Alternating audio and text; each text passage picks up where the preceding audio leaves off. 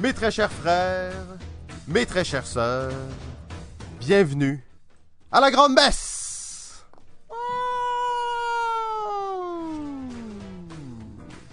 Oh oui, alors saison 2, épisode 1, un projet de balado ludique. Je suis Simon et je serai votre animateur pour la prochaine heure. Sans plus attendre, plongeons dans le Ludovert. Ce soir, à la grande messe, Pierre aka PPP7 du studio Locomuse. Salut Pierre. David de Prof Board Game. Salut David. Salut Simon, salut les gamers. Oh yes. Et Elsa de Ludipsy. Salut Elsa, ça va bien? Oui, oui. Oh super, alors c'est lancé la grande messe, un projet euh, absolument unique. En fait, on est, euh, très excité, je pense que tout le monde ici est très excité ce soir de célébrer le jeu sous toutes ses formes. Euh, on essaie de vraiment réfléchir sur le ludique en compagnie de collaborateurs et collaboratrices d'envergure. Euh, pendant que Balado Ludique prépare sa saison 8, on récidive pour une saison 2. C'est un projet qu'on on- on rêve de faire à Balado Ludique depuis des années, un talk show sur le jeu. Euh, bien entendu, ça a repris une pandémie mondiale pour nous motiver à le faire. Euh, au cours des quatre prochaines semaines, on va avoir la chance de discuter, de réfléchir sur plusieurs aspects du, du hobby. Et euh, ben, bien entendu, si vous êtes en direct et que vous écoutez ça dans le chat, ben, allez-y, commentez et participez à la conversation. Sans plus tarder, un peu d'actualité ludique. Bien entendu, on vient de terminer la première convention virtuelle francophone Bien ouais! Ah putain, bien ouais, un truc de ouf, on s'est cramé la casquette tout le week-end. C'était super. Alors oui, bien ouais, c'était quand même assez d'envergure malgré tout. C'était par contre, c'est ça comme vous avez pu le comprendre, français et les fuseaux horaires n'étaient pas alignés pour permettre à la grande messe d'être la cérémonie de fermeture de Bien Wedge. Mais quand même, euh, c'était une convention virtuelle remplie de sorties, pleine de contenu. Vous avez manqué ça, vous avez aucune idée de quoi je parle? Eh bien, checkez ça dans le chat parce que euh, il y a 22 heures de rediffusion sur YouTube. Euh, tout ça est rediffusé pour votre plus grand plaisir. Aurons-nous une convention virtuelle de jeux québécois prochainement? Je peux rien dire là-dessus. Mais croyez-moi, il y a des choses qui se trament.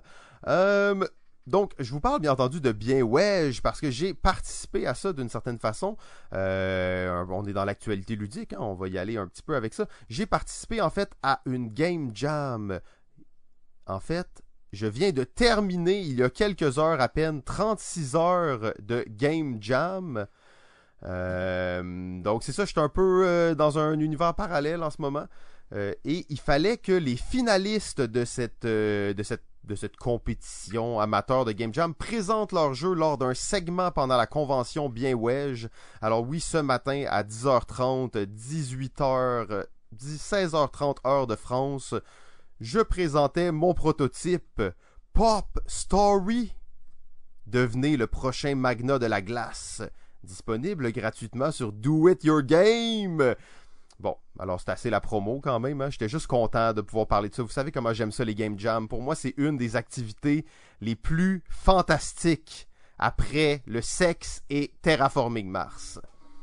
Donc, on en était où avec tout ça? On parlait de Bien Wedge et la saison 2 de la Grande Messe. Le hobby s'est transformé à une vitesse euh, phénoménale dans les quatre derniers mois.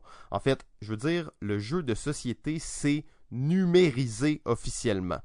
Euh, bien entendu, ça a vraiment confirmé à quel point il y avait beaucoup de gens qui avaient des fétiches de carton et de plastique. Euh, mais ça a permis aussi de voir que le jeu de société pouvait exister sous une certaine forme à l'ère de l'Internet. J'ai remarqué en fait une chose vraiment intéressante, c'est que c'est pas tant le fait de jouer en ligne à des jeux de société sur des plateformes en 3D qui est vraiment excitant. Le jeu de société, c'est la même chose partout. Ça rassemble des gens.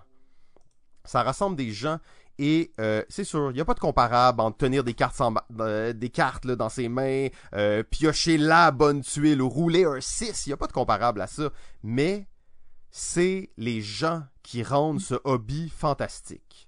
Je sais, ça sonne vraiment quétaine, mais c'est vrai. Durant cette pandémie, je suis allé vraiment explorer l'Internet et explorer la francophonie, si on veut, euh, du jeu de société. Et j'ai découvert tellement de gens, des gens que j'aurais jamais rencontrés en temps normal, des gens qui font des choses un peu partout. Tu vois que c'est une communauté qui est soudée de passionnés. Et qu'on soit sur Internet, qu'on soit autour d'une table, cette passion est la même. Là, dans mon texte écrit blablabla, blablabla. Bla, Ce soir en est la preuve. Le jeu de société est maintenant à l'ère du numérique. Vous êtes en train de regarder un talk show web sur le sujet avec des collaborateurs et collaboratrices fantastiques. Sans plus attendre, on va commencer cette grande messe. Et là, et là on, on a des nouveautés. On est en live, mais on n'a pas de régisseur, on n'a rien. On fait tout ça à la mitaine, comme on dit par chez nous. Alors, il faut imaginer que les jingles et tout ça, ça prend un peu plus de temps avant qu'ils arrivent. Et là, vous voyez, on est live, ça fonctionne pas. Ça, c'est. c'est un classique, c'est un classique de chez Classique. On l'a testé plein de fois avant que ça commence, et là, on le fait, puis là, c'est comme, hey, ça marche pas. Pourquoi le DJ est gêné en direct. Ouais, le DJ il est gêné en direct. On va le partir Mais ça ça, il faut, il faut prouver qu'on soit live. on est live, on est live. Qui est cet homme Qui êtes-vous? Je suis une légende. Je connais tout. Laissez-vous raconter. Laissez-moi vous parler. Pas de ceux que vous connaissez, mais des autres. Oui, les autres. Mais qui sont les autres? Mais quels autres? Oui, les autres. Une revue historico-fantastique des autres auteurs avec Pierre Poisson Marquis. Les légendes.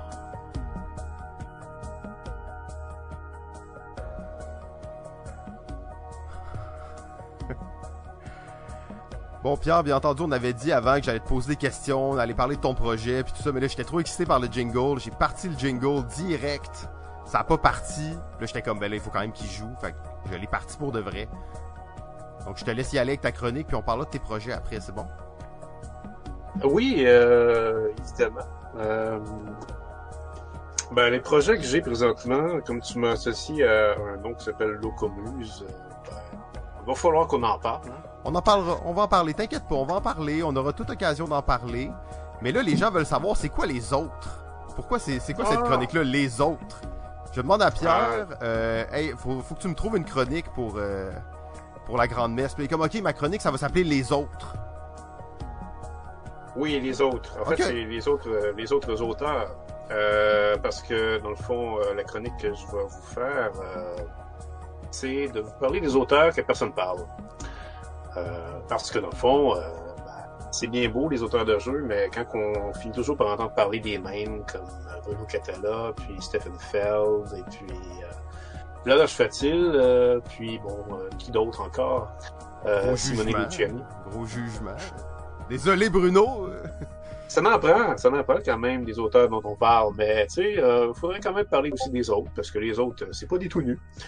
Euh, et euh, je me disais que euh, je vous parlerais des autres auteurs, surtout euh, des plus anciens, parce que hommage aux anciens quand même. si on n'est pas, si on n'a pas de, respect pour les anciens, ben, on est juste ingrat dans notre pratique du jeu de société. donc, j'ai décidé de vous parler pour les émissions qui vont être là de auteurs qui ont donné naissance littéralement à notre vie. Hmm. Et euh, ouais. Les fondateurs. Les fondateurs. Les fondateurs, auteurs. Et puis, euh, le premier que je vais vous parler, c'est Alex Randolph. Et euh, je ne sais pas qui ne connaît pas Alex Randolph ici. Mais le Randolph, on parle tout le temps de ça, non? Ben oui, exactement. On parle tout le temps de ça parce que dans le fond, c'est à cause de cet auteur-là que le Randolph porte son nom. Je vous dirais même que c'est à cause de moi que le Randolph a son nom. Euh, oui, oui, j'ose le dire. Euh, Sur les ondes, des propos controversés. Ça se dit pas souvent, mais je vais le dire tout haut, tout fort. Euh, les, propriétaires de Randolph ne savaient pas quoi donner comme nom à leur projet lorsqu'ils l'ont commencé. Alors, je leur ai dit tout bonnement, donnez-leur le nom du plus grand des auteurs de jeux de société. Parce que oui, Alex Randolph, ça peut être ça.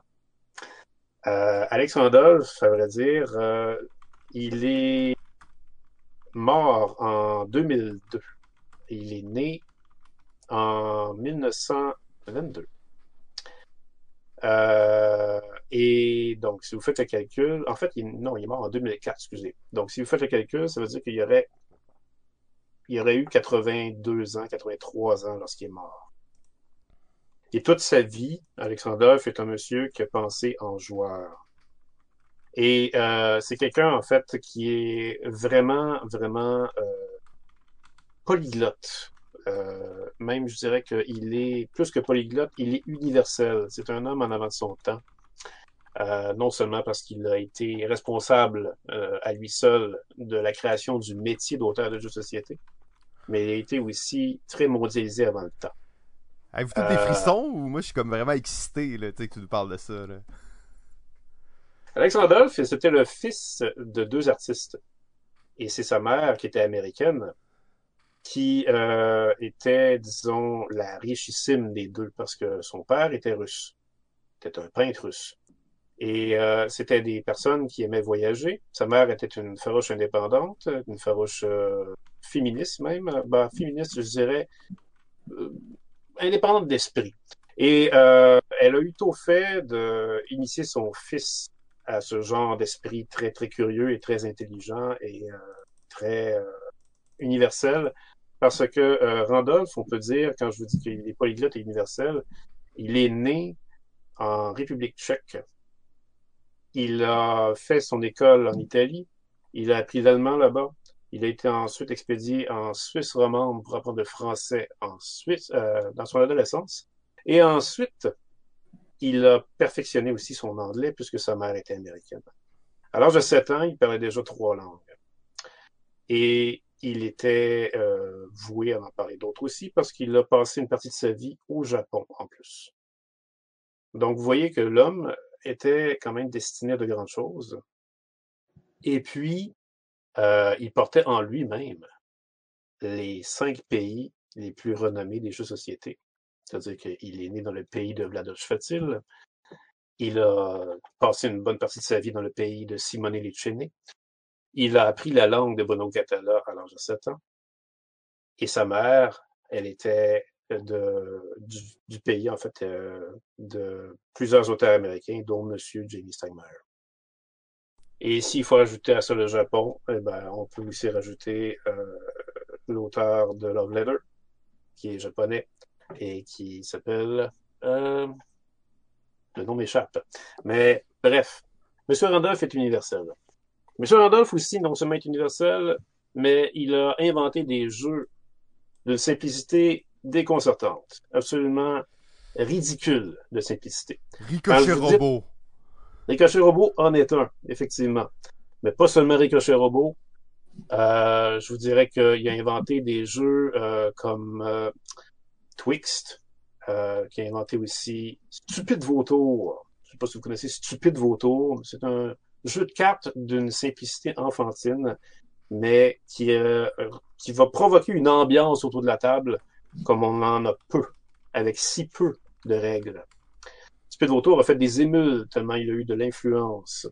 Parce que c'est un jeu, en fait, qui a donné euh, des descendants dans le monde des jeux, comme un jeu qui s'appelle For Sale, par exemple. Qui est un jeu où on fait des enchères euh, deux fois pendant la partie, on joue des cartes, on les tourne et ensuite, ben, il faut savoir qui a la plus grosse valeur. Mais c'est quand les valeurs sont égales que les valeurs s'annulent. Euh, pour Stupid Voto. Pour For Sale, c'est une autre histoire, par contre. Mais bref, euh, plusieurs jeux que, que, que Randolph a inventés. Non seulement plusieurs jeux, mais des jeux qui, ont, qui sont passés à l'histoire. Euh, son premier jeu qui était Twixt l'a inventé en 58, mais ce n'est pas le premier jeu qu'il a édité. Le premier jeu qu'il a édité s'appelait Pankai. Et Pankai, c'est un jeu qui est édité en 1962 avec des morceaux qui pourraient ressembler à Tetris qu'on plaçait sur une grille. Oui, Pankai est l'ancêtre de Patchwork. Et il est aussi l'ancêtre de Blocus. Pankai est à ce point un jeu mythique qu'il a même été choisi pour être le jeu qui allait représenter ce qu'on jouait dans le futur dans le film 2001 Odyssée de l'espace. Mais à la dernière minute, ils ont décidé de remplacer ça par les échecs. Mais ils avaient l'intention vraiment de faire jouer l'ordinateur HAL avec l'équipage au jeu Pankai. D'ailleurs, il y a des copies de ce jeu Pankai qui se vendent une fortune si vous les trouvez, avec l'image de 2001 Odyssée de l'espace et l'image de Pankai qui est jouée sur la boîte.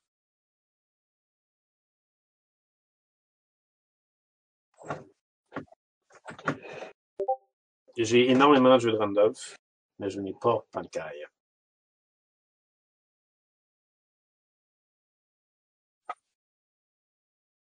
Oui, effectivement, euh, Yves Tourigny, un autre. C'est euh, c'est vraiment, oh non, c'est sérieusement, c'est un de mes grâles que je, que je vais obtenir. Je sais que Yves Tourigny en a une copie. Je lui avais dit d'ailleurs que j'étais fondamentalement jaloux lorsqu'il l'a acquis. Pour ceux qui ne connaissent pas Yves Tourigny, c'est un auteur euh, de Gatineau, euh, Ottawa, en fait, qui, euh, qui a fait des jeux de société comme Blueprint et Northwest Passage. Expédition Northwest Passage, un joyau du design de jeu canadien. J'aimerais Oui, dire québécois, là, mais bon, on va y aller pour. euh, en tout cas. Euh, oui, donc joyau de parlant de joyau, en fait, Randolph euh, avait quand même euh, cette capacité très très forte à faire des joyaux de, de jeux. Euh, c'est ce qui faisait en fait qu'il a très tôt réussi à publier ses jeux euh, dans une compagnie qui s'appelle 3M, par exemple, responsable d'avoir inventé le Scotch Tape. La compagnie 3M, dans les années 60, avait voulu développer une, comp- une filiale de jeux société pour être en compétition contre Parker Brothers et Milton Bradley, qui faisaient des jeux pour la famille dans ce temps-là. 3M s'est dit, pourquoi pas des jeux pour les adultes? Alors, on a fait des boîtes de jeux qui ressemblaient à des livres, et tous les jeux qui étaient dans cette gamme-là étaient des jeux très sérieux, euh, un peu abstraits. Et Randall s'est retrouvé là-dedans avec son Twixt. Peu après, Pankai. Et c'est comme ça que s'est fait un nom, parce qu'il y a eu deux autres jeux ensuite qui ont été publiés dans cette gamme-là. Et, pas longtemps après, il a migré en Allemagne pour s'affairer avec le marché des Allemands qui était, disons-le, en plein balbutiement, mais qui était déjà intéressé à développer des jeux de société comme on les connaît aujourd'hui. Alors que en Amérique du Nord, on était encore dans le créneau des bons vieux jeux américains, imitateurs de Monopoly et de Twister et d'Opération, et ainsi de suite. Alors Randolph a poursuivi sa carrière dans les années 70 à faire des jeux abstraits comme ça. Et en 81, est arrivée une catastrophe pour lui. Son studio de jeux qui était à Venise a brûlé. C'est prototype. Alors, tous ces prototypes ont brûlé d'un coup sec. C'est un peu comme si finalement vous aviez euh, une business et que votre business brûle d'un coup sec. Vous êtes obligé de recommencer à zéro. Heureusement, Randolph avait quand même un optimisme assez déterminant et avait déjà des contacts dans l'industrie. Il avait connu un certain Michael Machos qui était dans l'industrie allemande déjà et qui s'occupait des, de la filiale 3M en Allemagne pour lui. Et il était également chez Ravensburger, monsieur euh, Machos Ravensburger, qui, pour ceux qui connaissent, pas, est pas mal la grosse compagnie ultime des jeux allemands. Alors, Randolph a changé de cap à partir des années 80. Il s'est dit, je vais maintenant faire des jeux qui vont s'adresser à la famille. Et non plus des jeux abstraits, stratégiques et très, très épurés, comme j'ai toujours voulu faire. Et sa clé de penser comme ça a donné un succès instantané. Ça s'appelle Sagaland, la forêt enchantée. Jeu que vous avez peut-être déjà joué quand vous étiez enfant un jeu de mémoire, en fait, où on se promène dans une forêt et on, effectivement, on va chercher des sapins. Et en dessous des sapins, il y a des images de contes de fées. Les contes de fées sont tous des contes de fées qui font partie du folklore allemand. Ce jeu-là a eu un succès absolument bouleversant dans la carrière de Randolph. Il a gagné le Spiel des Jahres, le prix ultime pour les jeux de société, qui était, à l'époque, dans ses premières années, et qui a donné la célébrité instantanée à Randolph, qui l'avait déjà d'ailleurs, parce que les éditeurs de jeux connaissaient très bien Randolph à ce point que Randolph a été le premier auteur de jeu que les éditeurs se permettaient de mentionner sur leur boîte. Et c'est comme ça que Randolph a donné naissance au métier d'auteur de jeu. Le métier que- d'auteur, il y avait son nom dessus. Exactement. C'est lui, en fait, qui a été la personne clé pour faire des jeux de société, des objets culturels. Et non seulement son nom était sur les boîtes, mais il y avait en plus des pseudonymes, Rodolphe. Il pouvait se faire appeler, par exemple, L.W. Bones, des fois. Ou Monsieur Fumby. P-H-U-M-B-Y. ou Monsieur Halva. H-A-L-V-A-H. Halva, en fait, qui est euh, une référence au monde des échecs que Randolph adorait. Euh, parce que euh, euh, les échecs pour Randolph l'ont inspiré. Il avait une pièce préférée dans les échecs qui était le cavalier. Et c'est une pièce qui l'a fasciné pendant toute sa vie. Et il l'a utilisé maintes et maintes fois pour faire des mécaniques de jeu, dont Twix, d'ailleurs, qui est son jeu dont il est le plus fier. Parce que euh, c'est son premier jeu qu'il a fait. Et c'est un jeu de connexion, Twix, pour ceux qui ne le connaissent pas. C'est un jeu qui se résume en deux paragraphes. Il faut simplement placer des pièces sur une grille et les placer pour connecter deux côtés opposés, pendant que l'autre joueur adverse, lui, va connecter les deux autres côtés. Et il faut connecter ces côtés-là en plaçant des pièces, mais ces pièces doivent être toujours distanciées par un mouvement de cavalier. C'est ça qui rend la chose difficile. Et c'est ça qui rend la chose fascinante aussi.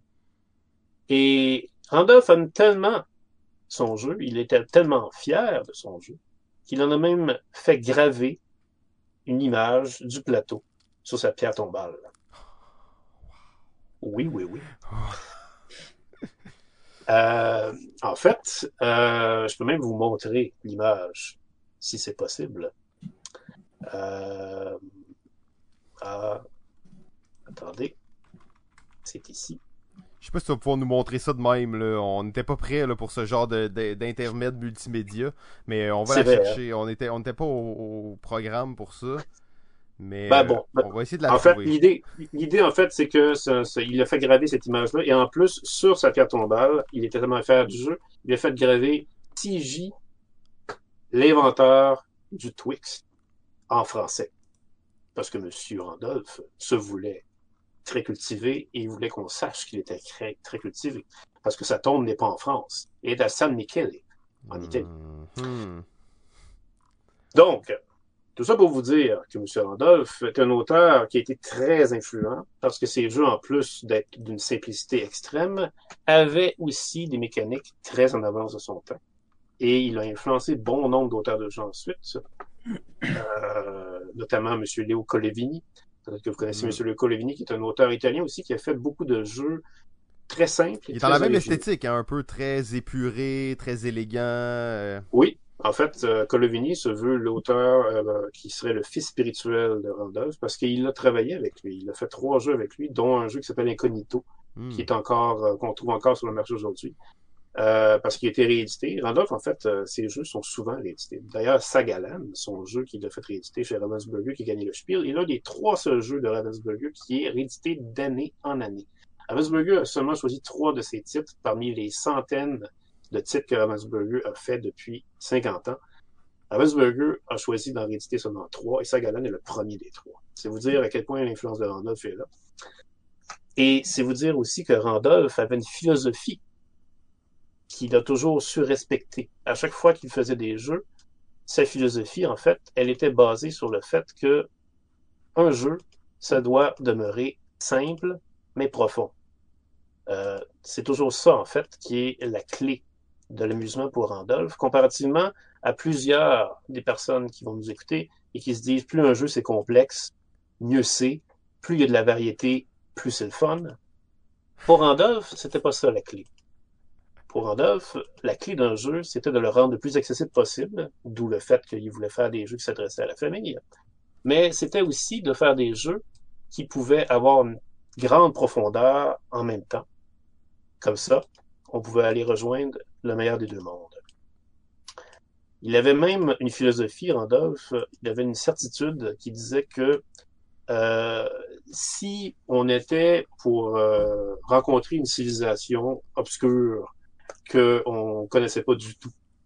Eh ben, lui, on lui avait déjà demandé qu'est-ce qu'il ferait devant cette civilisation-là. Il disait, la première chose que je demanderais à ces gens-là, ce serait à quoi ils jouent. Parce qu'il se disait que la première chose qu'un être humain fait dans sa vie, et la chose qu'il fait toujours, c'est de organiser des choses. Et il a eu cette pensée-là lorsqu'il a vu un jour un enfant sur une plage organiser euh, des, des patterns, des dessins avec des bouts de bois et des pierres. Et pour lui, c'était de jouer. Et quand l'être humain ne travaille pas, il joue automatiquement. Et c'est pour ça, en fait, que Randolph a été un joueur toute sa vie. Il disait en fait qu'un bon jeu, ça doit être facile d'accès dès la première fois qu'on y joue. Et ça doit pouvoir créer des situations inattendues ou des surprises. Et ça doit avoir des buts suffisamment bien définis pour empêcher les questionnements et les arguments entre joueurs. Et ça doit être infiniment rejouable. Voilà. Ouh, bravo, bravo, bravo. Ça, c'était on vient de commencer la Grande Messe saison 2. Ça paraît. Est-ce que ça paraît? Est-ce que ça paraît ou ça paraît pas? Pierre, reconnu pour ses chroniques interminables, eh bien non, il fait un 13 minutes 12 bien tapant. Ceux qui avaient parié sur moi n'ont pas réussi. Euh, donc merci beaucoup Pierre euh, pour ça. Euh, y a-tu un de, vous deux peut-être dans Elsa prof qui voudrait juste commenter sur la chronique? Ah. Euh, je sais que tu as dit qu'on pouvait couper pour poser des questions, mais c'était tellement intéressant puis envoûtant que je non, j'ai pas osé interrompre. Mais euh, c'était vraiment intéressant, le petit côté euh, informatif, historique aussi. Je n'étais pas au courant de ça par rapport au Randolph. Euh, mais non, ça, ça, me donne le goût d'aller chercher un peu plus d'informations par rapport aux jeux qui ont été créés. Pendant que tu parlais, j'allais voir les jeux au fur et à mesure, voir euh, à quoi ça ressemblait. Sagalène avait vraiment intéressant. C'était une bonne communication informative, un beau partage. Oh, bien dit, bien dit. Prof. Moi, j'ai joué à un seul jeu d'Alex Randolph. Et euh, c'est pas de ces vieux classiques. J'ai joué à un jeu qui a été réédité il y a pas longtemps par Foxmine, euh, qui est Museum Heist aujourd'hui. Je sais pas c'était quoi le nom euh, original. Oui, Museum Heist, c'est une réédition pour quatre joueurs d'un ancien jeu pour deux qui s'appelait Exequo. Un jeu de bluff mécanique, en fait, qui était très, très, très prisé par Randolph. Randolph adorait le bluff parce qu'il voyait dans le bluff l'idéal de la psychologie humaine à travers le jeu. Euh, il voyait dans, cette, euh, cette interaction-là la chose ultime qu'une machine ne pourrait jamais répliquer. C'était un bon petit jeu de bluff, puis euh, j'avais emmené à l'école il y a deux ans avec mes élèves, puis j'avais fait la vidéo de ce, jeu-là avec mes élèves, puis on les avait fait jouer, puis ils avaient beaucoup apprécié le jeu. Que c'est mon expérience avec les jeux de Pandore. Mais là, prof, t'es en train de nous dire que t'as jamais joué à Ricochet Robot. Exactement. Ça, tu dis, là, directement comme ça. Oh là là, et ça, c'est choquant. C'est choquant.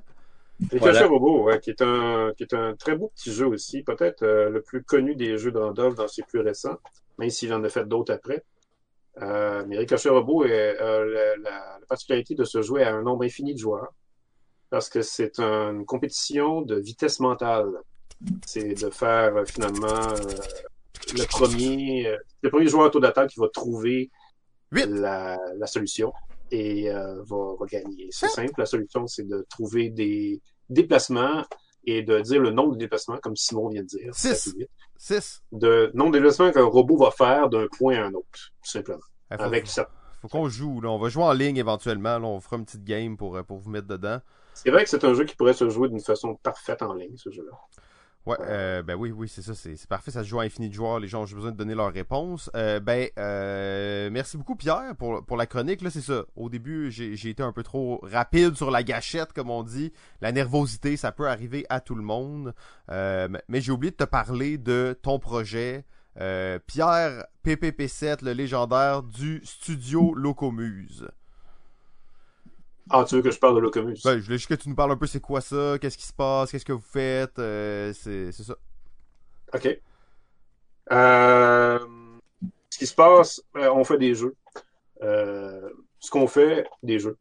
Puis, oh, où est-ce que ça s'en va? Ben, ça va, ça, va dans le monde des jeux. dans le fond, ce que c'est le Locomus, c'est un studio qui va éditer des jeux, qui va développer des jeux, qui va être un studio de consultation de jeux. Euh, on est trois là-dedans.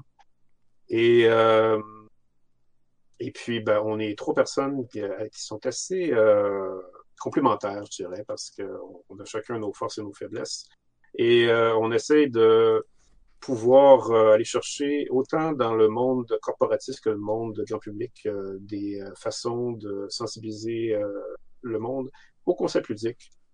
Et éventuellement, évidemment, on, on, va éviter des jeux. On, est, on en est présentement à nos premiers tests de prototypes et euh, on compte bien en faire euh, des aboutissements en 2021.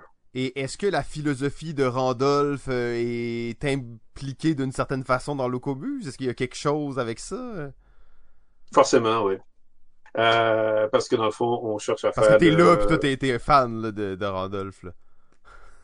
Ouais, c'est ça.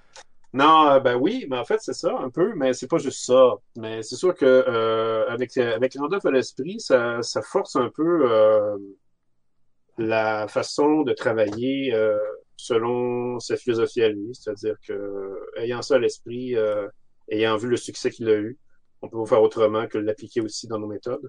La simplicité par l'élégance, parce que c'est pas mal ça que Randolph a mis sur le marché.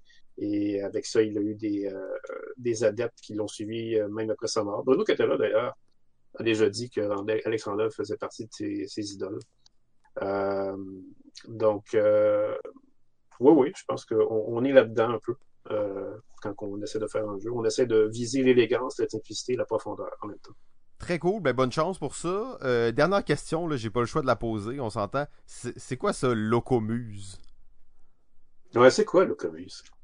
Euh, c'est bizarre comme nom.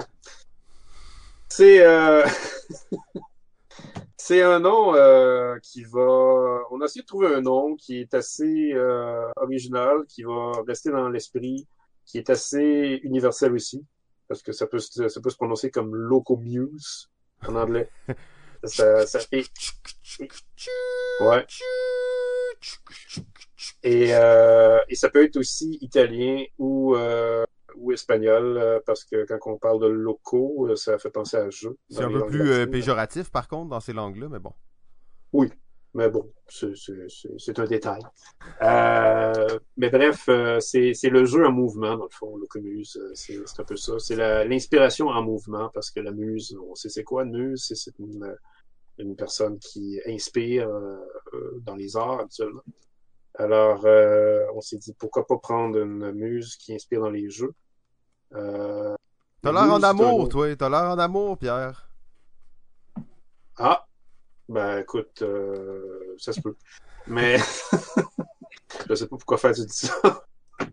Honnêtement, je sais pas comment tu peux passer de ça à, être Non, non, je niaisais, je m'amuse. Euh, Locomuse, ben très cool. On vous met le nom dans le chat justement pour que vous ayez leur donner un petit follow. Euh, bonne chance pour ça. Euh, ça, ça va être cool, je pense. Hein. Moi, je vais suivre ça avec beaucoup d'intérêt. Locomuse, euh, je, suis emballé. Je suis emballé à l'idée. Euh, bon. ben, merci beaucoup, Pierre. Cette, cette, chronique était absolument sublime et fantastique.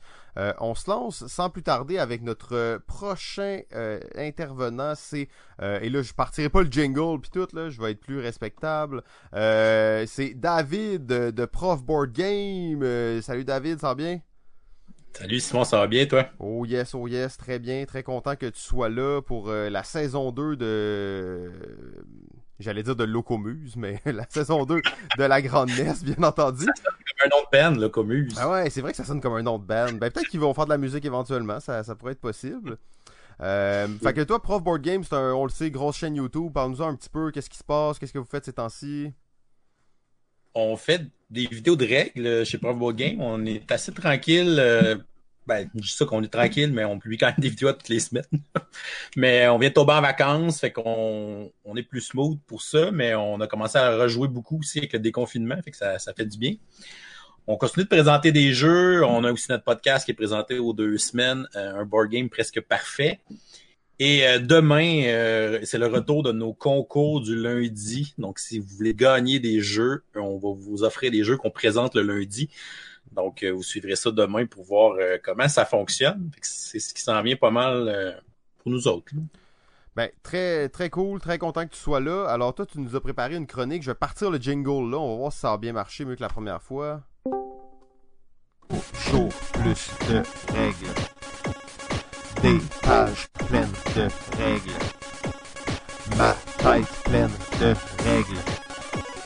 Je croule sous les règles. J'ai la tête qui éclate, j'ai besoin d'assistance immédiate. Certains m'appellent Charles Xavier, mais je suis loin d'être télépathe. Je suis vraiment saturé, d'autres trouvent que j'ai pas, je suis échec et mat. Je compte plus les nuits blanches, comme une avalanche défaillante. Je suis en train de me faire ensemblir, y a plus rien pour me retenir. Je pense de plus en plus à en finir.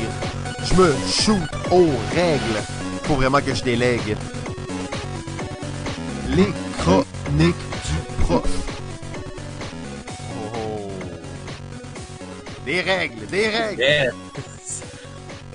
Méchant bon jingle. Merci Simon. Donc, euh, les chroniques du prof, je continue un peu la, la veine que j'ai commencé à exploiter euh, dans la saison 1, euh, où j'avais donné des petits trucs pour expliquer des jeux de façon efficace à des gens. Donc, dans les chroniques du prof, on va essayer de souligner c'est quoi les éléments importants qu'on pourrait avoir euh, pour comprendre un jeu ou comprendre ses règles, euh, d'analyser peut-être des choix euh, éditoriaux, des, des choix aussi des concepteurs de jeux, pour essayer de trouver les, les éléments qui sont les plus faciles à aider la compréhension d'un jeu pour évidemment mieux y jouer. Donc, on sait que de- dans les dernières années, le marché des jeux de société est en train de s'inonder de nouveautés. La popularité du culte de la nouveauté fait de plus en plus d'adeptes de jour en jour. Euh, les gens consomment des jeux de société à une vitesse euh, démentielle, des fois même euh, malsaine. Ils consomment des jeux aussi vite qu'ils consomment des séries Netflix. 22 Euh, on- kilogrammes de carton. 22 kilogrammes de carton. De plastique. Donc, on est toujours en train d'apprendre des nouvelles règles parce qu'on apprend des nouveaux jeux. Donc, il faut rendre la- l'appréhension des règles plus facile.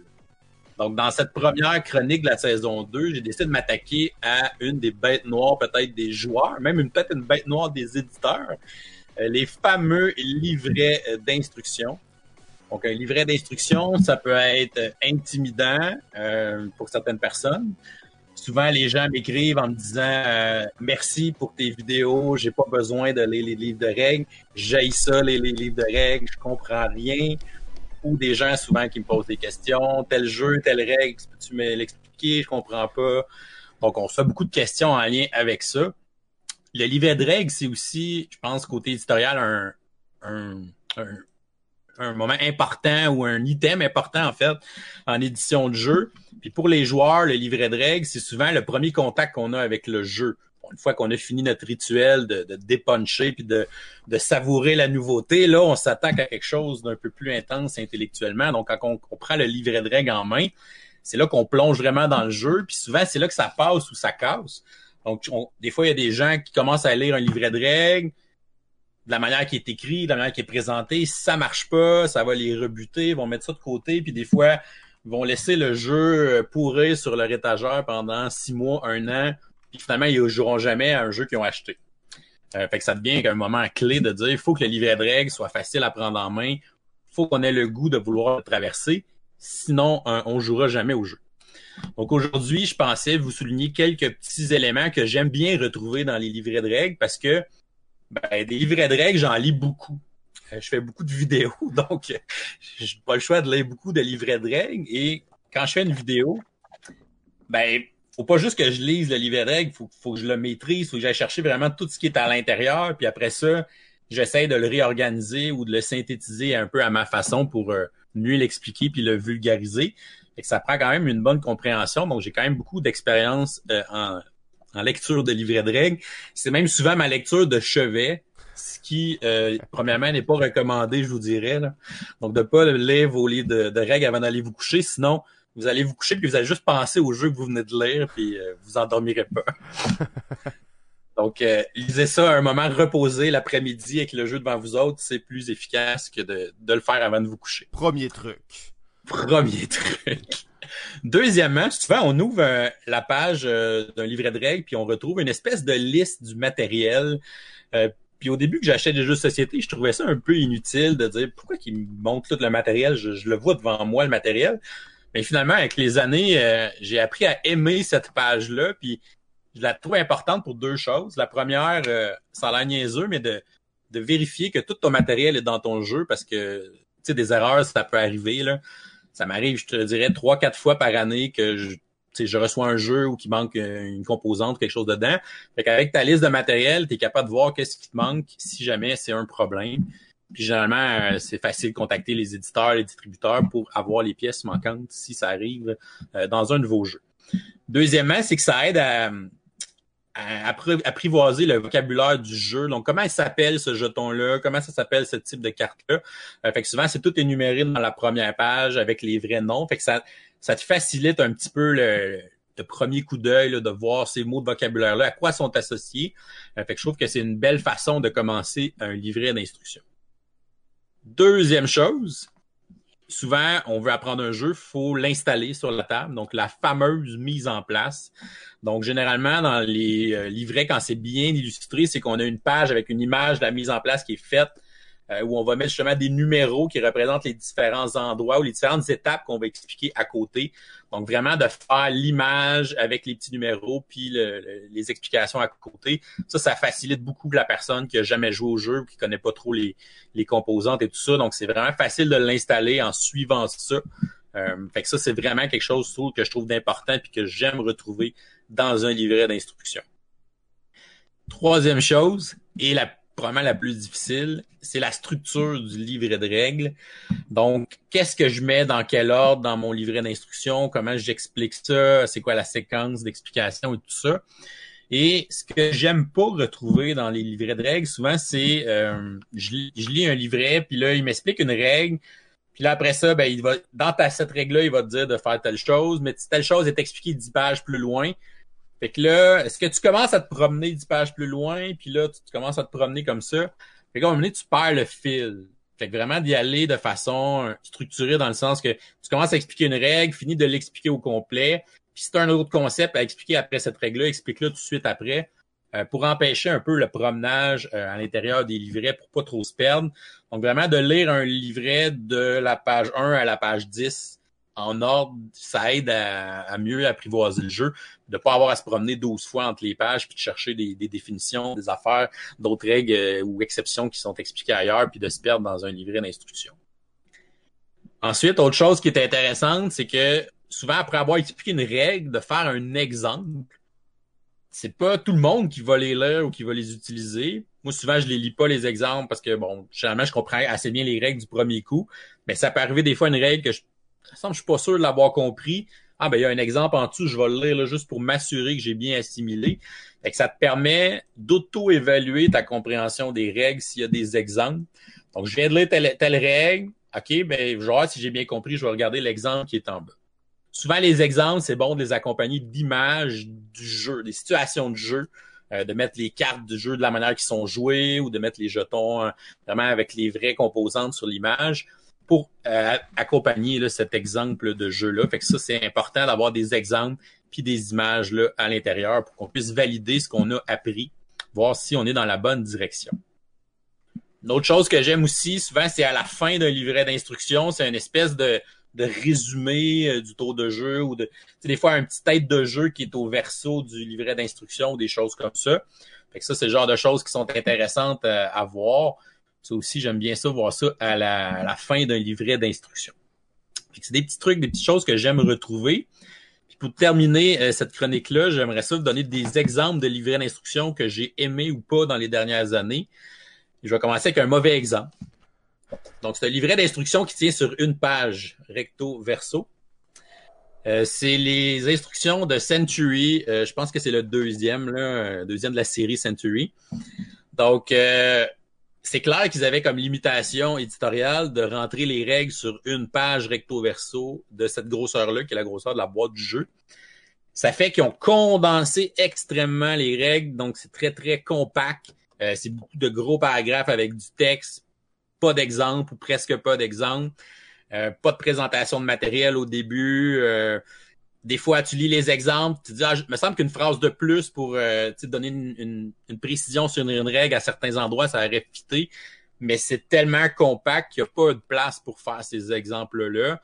Donc, tu poses des questions, même si c'est pas long lire une page recto verso, tu finis par le lire, puis tu as quand même trois, quatre questions, interrogations, mais tu pas d'autre place pour aller chercher ces informations-là. Donc ça, c'est un format de règle que j'ai moins aimé pour ça. Donc de trop vouloir compacter au détriment de la clarté d'explication ou des exemples. Ça, j'ai pas aimé ça comme choix éditorial, malheureusement. N'empêche pas que ça a été un jeu à succès, mais c'est une préférence personnelle. Sinon, une euh, compagnie d'édition que j'adore particulièrement leur livret de règles, c'est les jeux de Days of Wonder. Ici, j'ai le livre de Five Tribe, qui est un de leurs nombreux jeux. Un jeu de Bruno Catala, euh, Pierre. Tout à fait, c'est mon préféré de Bruno Catala d'ailleurs. Moi aussi d'ailleurs. Donc, euh, Days of Wonder, c'est des jeux, euh, bon, c'est généralement familial, c'est pas des jeux très complexes. Là. Probablement que Five Tribe, c'est leur jeu le plus complexe. Puis Five Tribe, pour vrai, il rentre en sept pages de livret d'instructions. C'est vraiment très, très bien écrit, c'est bien détaillé, bien imagé. Euh, la structure aussi est parfaite, la compréhension. Donc, Days of Wonder, c'est vraiment des livrets d'instructions que j'aime lire parce que je sais que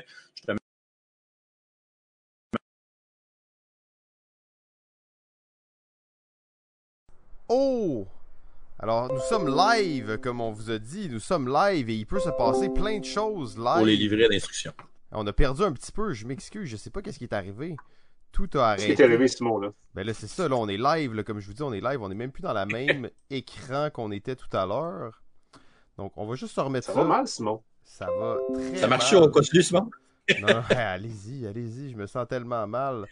Discord, on dirait, c'est updaté, Ouais, n'a plus le même visuel qu'il avait tantôt. Ah, c'est bizarre. C'est étrange, hein? Puis mon dernier exemple, c'est les jeux de Fantasy Flight. Euh, ça fait une couple d'années qu'ils font ça comme structure de livret de règles. C'est assez spécial parce qu'ils font deux livrets. Ils font ce qu'ils appellent un livret d'apprentissage où ils vont te construire une partie d'initiation pour te montrer les concepts généraux du jeu. Fait que tu lis cette version abrégée-là des règles, tu vas faire ta partie d'initiation, puis tu vas pouvoir embarquer dans le jeu tout de suite. Et ils font un autre livret qui vient avec ça, qui appelle le guide de référence, qui est un espèce de gros annexe, quasiment un dictionnaire. Fait que quand tu as des questions précises ou que tu veux des précisions sur une règle ou quelque chose comme ça de nouveau que tu n'avais pas vu dans la partie d'initiation, tu vas dans l'autre livret, puis tu cherches vraiment par ordre alphabétique, puis tu vas trouver dans cette annexe-là. C'est vraiment merveilleux comme structure. J'étais pas sûr au début quand j'ai commencé à lire ça. euh, je pense que c'était Imperial Assault, le premier que j'avais lu avec cette structure-là. Puis finalement, tous leurs jeux qui ont cette structure-là que j'ai joué par la suite, j'ai vraiment adoré le principe. Fait que c'est vraiment une méthode qui fonctionne parce que c'est bien structuré puis bien organisé. Donc, pour cloître cette chronique, euh, je vous lancerai peut-être une question. Euh, à Elsa, ça serait si jamais tu as un, un livret d'instructions que tu as déjà lu, que tu as, aimé, t'as aimé pour telle telle raison. Puis euh, Simon puis Pierre, comme vous êtes peut-être plus dans la création, l'édition, euh, c'est quoi pour vous le plus grand défi quand vous venez le temps d'écrire un livre de règles? Euh, on commence par qui, là? Tu peux y aller. Ah. Simon est occupé, je pense. La, magie du live. Mais là, c'est bon, là, tout est sous contrôle. On s'adapte. On s'adapte. Hein? C'est un podcast, de toute façon. Les gens, ils écoutent ça. là. Euh, c'est un sujet, c'est une question très intéressante parce que je donne des cours euh, pour créer des jeux de société à des étudiants au niveau collégial. Et il y a un cours que je donne, effectivement, qui est comment faire un livre de règles qui a du bon sens.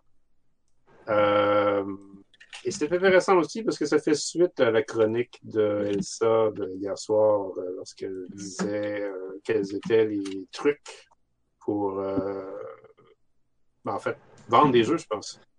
Ou qu'est-ce qui fait qu'on achète des jeux.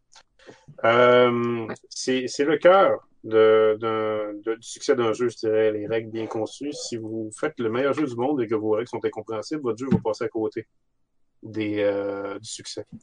Euh, et ce qui, ce que je mets euh, le plus euh, à l'attention de mes étudiants lorsque je leur fais part de ça, c'est que leurs règles doivent être absolument d'une clarté impeccable.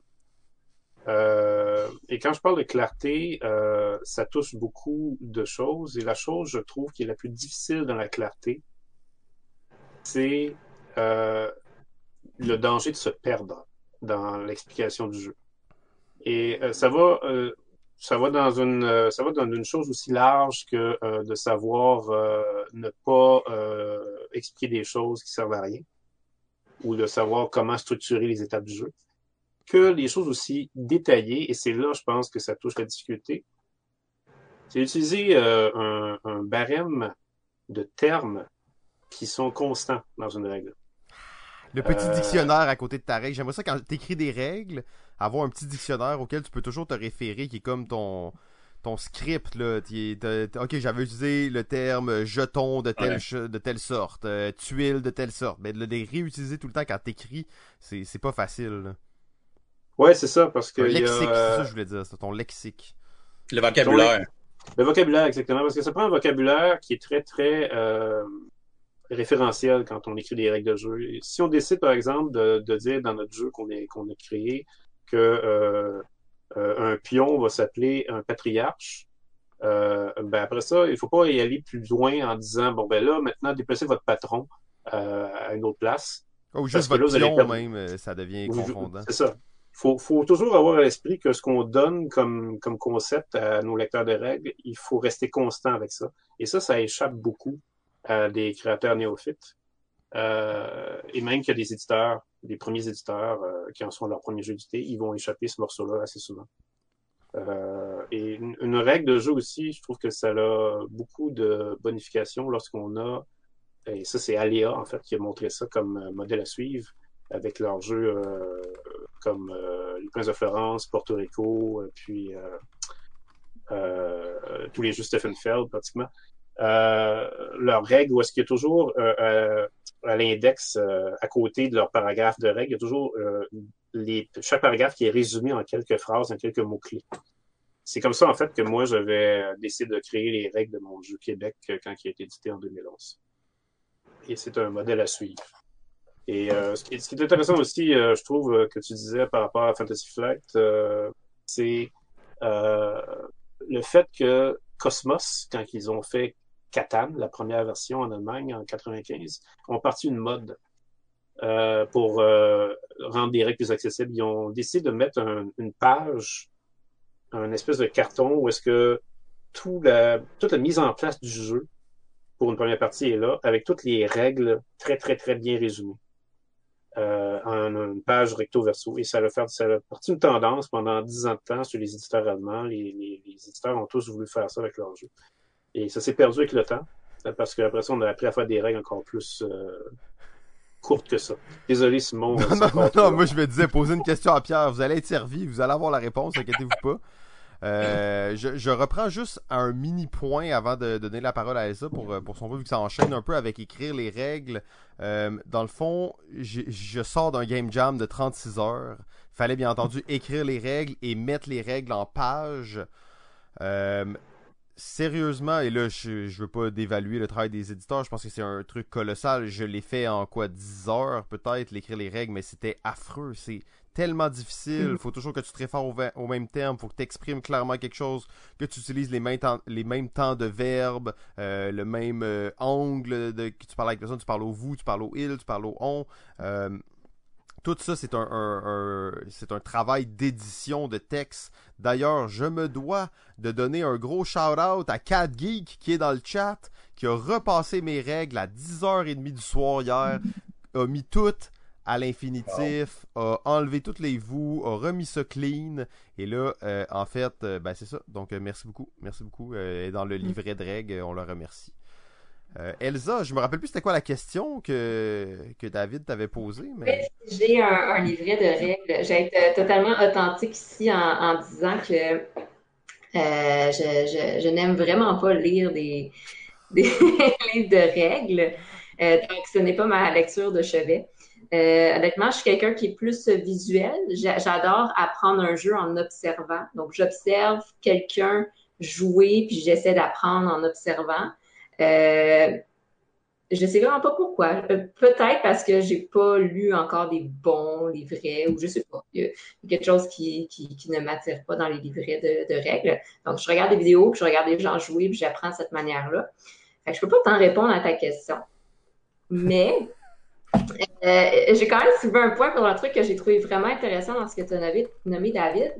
C'est que euh, la conception des livrets de règles, ça m'a vraiment fait penser à euh, un travail de, de mémoire ou de thèse doctorale. Oui. Je suis vraiment revue là-dedans.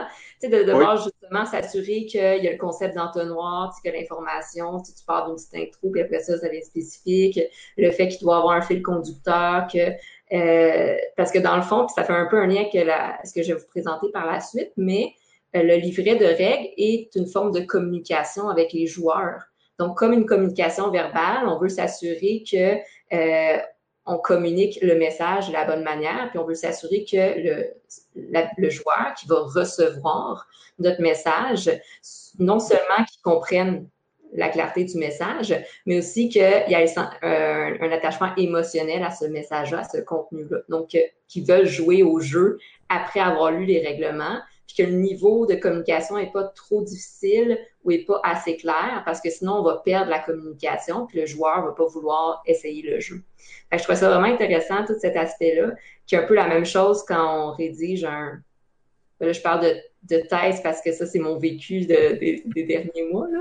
Euh, des dernières années. Mais euh, ça a fait vraiment passer à ça. Puis c'est quelque chose qui était souvent soulevé. Puis l'autre chose que tu as nommé, David, que je trouvais vraiment intéressant dans ta technique, tu mets vraiment en pratique tout ce qu'on appelle la mémoire de travail, tu sais, de lire justement le livret une fois au complet, puis après ça, tu sais, de le relire les différentes parties. Je trouve ça vraiment intéressant ce que tu mets en place pour euh, intégrer vraiment les concepts par rapport au jeu, parce que c'est vrai que quand on lit un, livret de règles une fois, on n'a pas intégré l'information, c'est juste du superficiel. Mais plus qu'on va lire, plus qu'on va structurer mentalement l'information, plus qu'on va pouvoir l'intégrer, puis à partir de là, même le jeu, en fait, commence dès la lecture du livret de règles. Donc, dès la lecture du livret de règles, il y a le joueur s'immerge puis commence à intégrer le jeu puis à jouer dans sa tête. Donc, c'est important que dès le livret de règles, on soit capable de bien communiquer l'information, puis qu'on aille chercher justement l'attention du joueur. Fait que c'était vraiment c'est intéressant ce que tu as nommé, ça fait penser à plein de trucs. Bien, merci. Euh, puis c'est ça. Donc euh, oui, c'est ce que je voulais dire. Super, ben euh, merci David encore une fois pour nous aider à apprendre les règles. Je dois dire que je suis un peu outré quand j'entends des joueurs et joueuses qui disent ah moi je lis pas de règles, moi je lis pas de règles. Aïe, aïe, aïe! Hey, là, ça va pas bien. Ça va pas bien. Dans quel monde vit-on? Le... Je sais, en, euh, en, disant ça, je viens contredire tout ce que j'ai dit après. Mais bon, je, vais commencer à m'y mettre, là. Faut que je suive ce que je dis. ben oui, ben oui, c'est ça. Ben... T'es chanceux, t'as un, autre joueur dans ton groupe pour t'expliquer. Ben c'est ça, honnêtement, je me fie aux gens. Ah, je me fie aux autres. Eh non, les gens sont paresseux, ça a pas d'allure. Moi, je dois vous dire, quand j'ouvre un jeu, j'ai ça le dépuncher, mais j'adore ça, lire les règles du jeu. Euh... Ah, moi, j'adore dépuncher. Ah, ben c'est bon. Quand j'achète un jeu, je m'en viens chez vous, tu le dépunches, je lis les règles, on se fait une game. Parfait. T'as une grosse pile à dépuncher. Ah, t'as une grosse pile. Ok, on s'en va tout là-bas, on s'en va tout à Sorel. Bang, on, se... on se claque des règles, on se claque du dépunchage. Euh, non, lire des règles, ça me, ça me détend, ça me fait méditer, surtout quand elles sont bien écrites. Euh, ça, c'est. Ouais, c'est ça, exact, bien entendu. Euh, nous arrivons déjà à la, dernière chronique de cette première grande. Bien entendu, on va buster un tout petit peu le temps de rien du tout. Mais inquiétez-vous pas, on va se rattraper à la, deuxième, au deuxième épisode. Euh, donc, on est avec Elsa de Ludipsy. Euh, tu veux-tu nous parler un petit peu peut-être de, de, ce projet? si les gens savent pas c'est quoi, qu'est-ce que c'est quoi le, le concept? Ben oui. Ben, dans le fond, Ludipsy, euh, c'est le nom de mon blog, le blog Ludipsy euh, que, j'ai créé en avril dernier. Euh, qui est en train de grandir tranquillement, qui fait sa place. dans le fond, l'objectif de ce blog-là, c'est de faire un, blog interactif dans lequel j'allais rejoindre les, les personnes professionnelles ou spécialistes des jeux, les personnes qui sont plus dans le domaine de la santé mentale, comme moi, puis les joueurs. Donc, c'est vraiment de chercher ces trois communautés-là puis de vraiment créer un lieu de partage euh, d'informations, euh, de partage d'expériences à, à, travers le, le, jeu et la ludification. Donc, pour le moment, c'est surtout à travers les jeux de société. Donc, j'ai plusieurs podcasts qui ont été publiés, euh, des belles collaborations vraiment avec des gens géniaux. il y a des articles qui sont écrits aussi à, à chaque semaine. Je suis rendue avec deux collaborateurs et demi. Donc, il y a des projets à venir. Et euh, à partir de la semaine prochaine, j'ouvre aussi la section sur les jeux, de, les jeux vidéo. Donc, on va parler de santé mentale, ludification dans les jeux de société, les jeux vidéo, éventuellement les jeux de rôle aussi, qui est une autre euh, sphère euh, ludique très intéressante. Donc, c'est ça. On a des podcasts, des articles, des vidéos qui vont paraître prochainement. dans l'optique vraiment de rassembler les gens qui ont cette passion-là envers les jeux, mais en intégrant un petit twist de santé mentale, de communication, euh, puis de ludification. Oui, ben c'est un projet vraiment super. D'ailleurs, vous êtes, euh, comme tu dis, ça fait pas si longtemps, mais euh, vous êtes prolifique là. Vous faites beaucoup de Ah contenu et ça, ça, ça paraît que vous aviez, c'est ça, beaucoup de bagages d'accumuler et que ce contenu-là était prêt à, à être à être lancé. C'est intéressant aussi d'avoir un angle particulier. Euh, je me demandais d'ailleurs si vous alliez couvrir éventuellement les jeux de rôle et les grandeurs nature. Oh que oui. Euh, que, on s'entend que toute la, il y a tellement de choses à voir juste là. On dirait que c'est comme l'essence pratiquement. Là. Ah, j'ai j'ai plein de sujets en tête. Là. Je, je suis en train de rechercher un peu des collaborateurs, si jamais vous voulez parler des jeux de rôle et des grandeurs nature. Mais de mon côté aussi, j'ai plein d'expériences à, à partager. À la maison, vous faites des jeux de rôle, des grandeurs nature. Peut-être qu'on fera des études de biométrique sur vous. Donc, sans Voilà. plus tarder, la chronique de Ludipsy. Psyludie. Explorons les tréfonds de notre humanité, les fonctions de notre cerveau, le ludique et le mental connectés, la santé mentale décortiquée. Suis-je un psychopathe parce que j'ai poignardé mon ami qui a gagné à 7 Pourquoi est-ce que j'ai flippé cette table lorsque j'ai manqué mon roulement de dés? Puis-je devenir un cyborg si je joue assez? Je me souviens même plus la dernière fois que j'ai ri. Laissez place à l'autopsie avec les chroniques Ludipsy.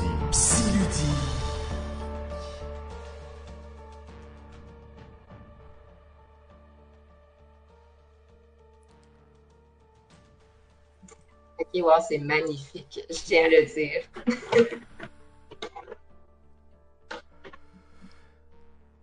OK, donc, euh, je vais commencer. Donc, je vais présenter. euh, Aujourd'hui, j'ai décidé de vous parler de communication. Puis ça tombe très, très bien. je trouve que le précédent euh, sujet qui a été abordé par euh, David abordait aussi justement l'aspect communicatif. Comme je nommais un peu comment transmettre un message, donc communiquer avec le joueur, donc de concepteur à joueur, à travers notamment euh, le livret de règles, mais on, on voit la communication aussi à travers notamment les médias sociaux, à travers l'utilisation de la publicité dans le marketing, etc.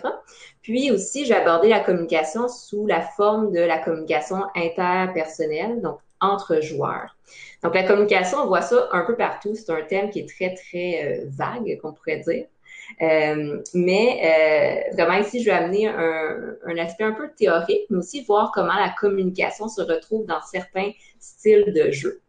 Euh, comme Pierre a dit tout à l'heure, hier, j'ai présenté avec euh, Sophie de Mixil une présentation sur plus les stratégies marketing puis la conception de jeu.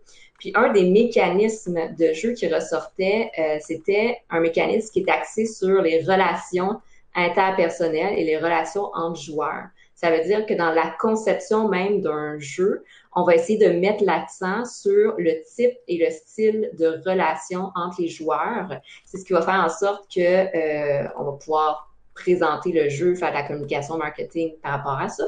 Je vais pas aborder ça, mais c'est vraiment de dire quel genre de relation est-ce que je veux créer avec le joueur, mais surtout quel genre de relation est-ce que je veux favoriser entre les joueurs. Donc, si on garde en tête la communication, tout d'abord, est-ce qu'il y en a parmi vous qui savent qu'est-ce que c'est que la communication? Je dirais, mettons, un genre de signal qui est envoyé à travers du bruit. On a un émetteur, on a un récepteur et on essaye de. Ouais, c'est ça ma réponse. Hey!